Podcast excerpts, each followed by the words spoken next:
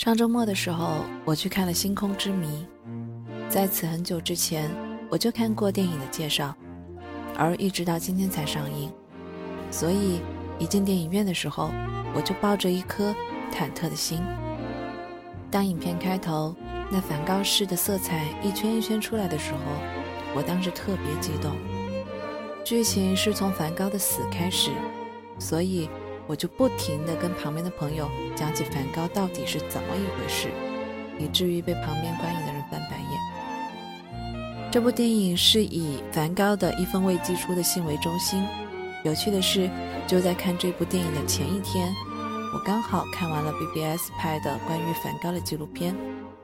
纪录片里有大量的梵高的独白，对着镜头。扮演梵高的演员时而神经质，时而充满热情，时而又忧心忡忡地说话。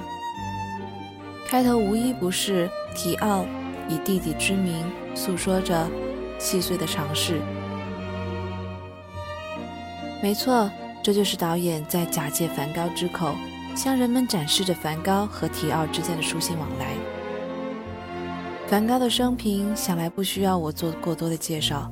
很多人就已经有了各种各样的印象：向日葵、星空、色块、疯子、印象派、贫穷、戈尔、自杀、拍卖行、高价、超前、天才。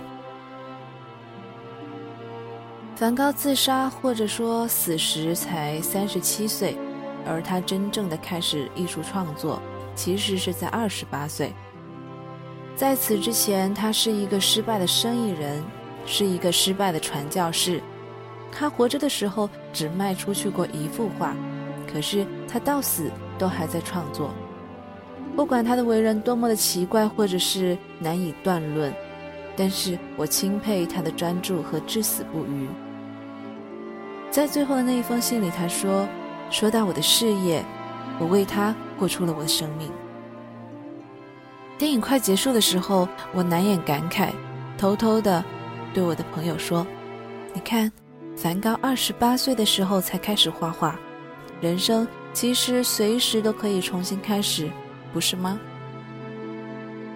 或许我们对于梵高的一生有很多的了解，可是对于他的思想，我们总是无从窥探。但是从他九百多封信件之中，我发现他不仅仅是一个伟大的画家，还是一个有着。极高的文学素养的人，在这些信里，他表达了对生活和艺术的热爱，对家人和朋友的思念，对被主流社会接纳的渴望。他曾经在信中写过这样子一段富含生命力和对生机渴望的话。他说：“当我画一个太阳，我希望人们能够感到它在以惊人的速度旋转。”正在发出骇人的光热巨浪。当我画一片麦田，我希望人们看到原子正朝着他们最后的成熟与绽放努力。当我画一棵苹果树，我希望人们能够感受到苹果里面的果汁正在把苹果皮撑开，果壳中的种子正在为结出果实而奋进。当我画一个男人，我就要画出他滔滔的一生。还有这样子犹如诗歌一般的文字。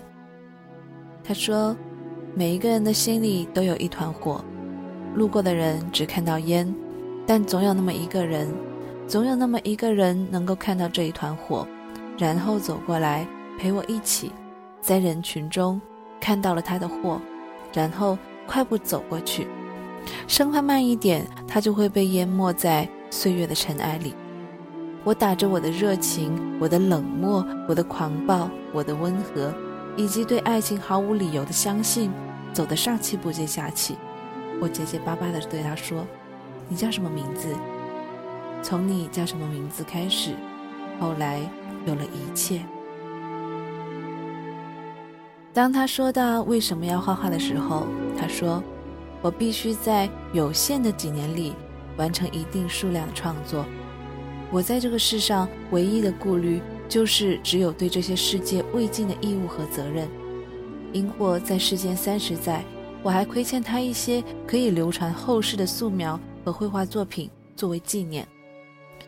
不是为了某些特定的活动应景作乐，而是为了在画中表达出纯真的人性。我的一切作为都是出于这个愿望。那么，在节目的最后，我想要为大家分享的是梵高生前寄出的最后一封书信，以此作为电影的纪念。也谢谢大家在这里还在聆听。我仍在努力工作，我已经画好了四幅油画习作和两幅素描。其中一幅素描画的是古老的葡萄园和一农妇，我打算把它绘制成一幅大型的油画。我现在已经十分沉迷于那一些面对山峦、漫无边际、犹如大海般的麦田，那大片大片的呈柔和黄色、柔和嫩绿色。柔和紫色的已经耕种的、除尽杂草的土地，有规律地间种着土豆苗。绿色的茎叶上已经盛开出花朵。苍穹笼罩着的四野呈现出一派柔和的蓝、白、粉红和紫色色调。我现在的情绪非常好，有心思要把这一切都画下来。我仍十分热爱艺术和生活，至于我是否该娶个妻子，我也没有把握。至少，我认为自己太老了，不能再寻回已逝的年华，也不敢有什么非分之想。要说我所关心的事，那就是全力以赴献身到油画事业之中。我正在试图像我所喜爱的。和钦佩的那些画家那样子工作，我以生命作为赌注作画，为了他，我已经丧失了正常人的理智。节目的最后，感谢我们的编辑麦麦。希望喜欢梵高的人都可以通过这一部电影了解到更多关于梵高的生平，包括于在许多的作品还有纪录片里都没有表现出来的。他的一些真实的想法。好了，这里是陌生人广播，能给你的小惊喜与耳边的温暖，我是立夏，祝你晚安。